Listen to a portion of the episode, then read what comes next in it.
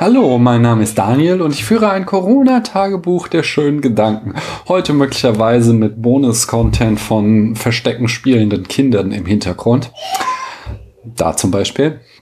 Mein heutiger Gedanke beginnt lustig, wird dann etwas traurig, aber am Ende bekommen wir die Kurve, also bleibt dran. Mein heutiger schöner Gedanke geht auf einen Artikel von Raúl Gutierrez aus dem Jahr 2008 zurück. Da finde ich schon das Alter des äh, Blogposts spannend. 2008 hatte das Smartphone-Zeitalter gerade erst begonnen. Das hier ist quasi digitale Archäologie. Der Artikel heißt Lies I've Told My Three-Year-Old Recently. Und das sind die Lügen, die Raoul seinem heute 15-Jährigen damals erzählte. Bäume reden nachts miteinander. Alle Fische heißen entweder Lorna oder Jack.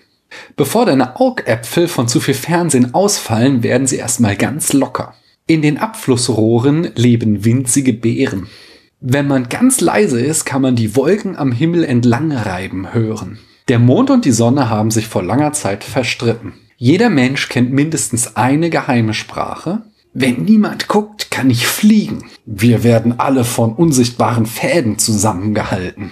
Auch Bücher können einsam sein. Traurigkeit kann man aufessen. Und zu guter Letzt, ich werde immer da sein.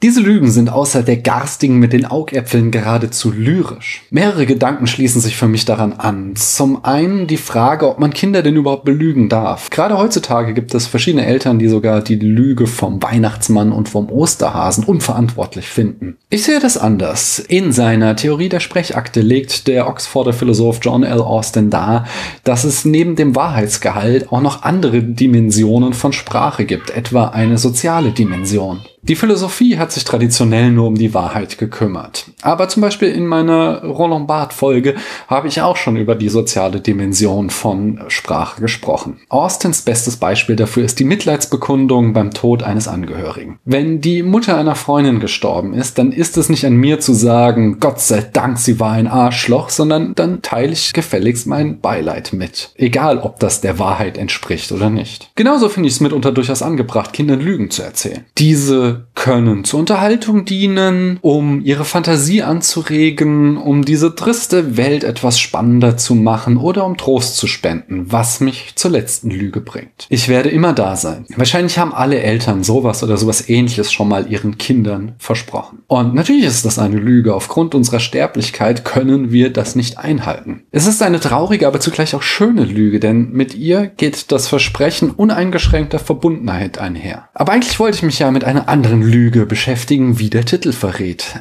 Auch Bücher können einsam sein. Denn diese fällt aus der Aufzählung heraus. Es ist eigentlich gar keine Lüge, es ist eine Metapher. Nach Nelson Goodman wird bei einer Metapher ein Ausdruck von einer Bedeutungssphäre auf eine andere übertragen. Aber eine Metapher ist noch mehr, denn solche Übertragungen sind eigentlich etwas sehr Alltägliches. Metaphern entstehen nach Goodman erst durch einen Konflikt im Kategoriensystem.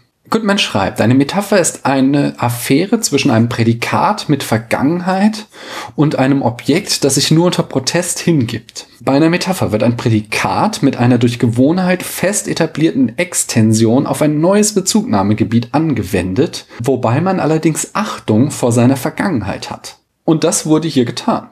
Bücher können nicht buchstäblich einsam sein. Denn Einsamkeit ist nicht nur der ontologische Zustand des Alleinseins, hinzu kommt auch noch ein Gefühl des Bedauerns um diesen Zustand. Aber Bücher können fraglos alleine sein. Ein Buch auf der Straße ist allein. Ein Buch in einer von Marie Kondo aufgeräumten Wohnung ist allein.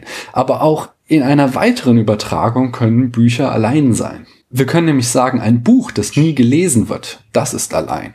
Und wenn wir jetzt dieses menschliche Prädikat Einsamkeit auf Bücher anwenden, übertragen wir ein ganzes Bedeutungsfeld. Wir übertragen einen ganzen Blumenstrauß von anderen Bedeutungen ebenfalls auf Bücher. Plötzlich können wir uns was vorstellen unter geselligen Büchern, zweisamen Büchern, partyfreudigen Büchern, beliebten Büchern im buchstäblichen wie im metaphorischen Sinn, promiskuitiven Büchern, polyamoren Büchern oder Außenseiterbüchern. Das alles entsteht eben durch eine Metapher.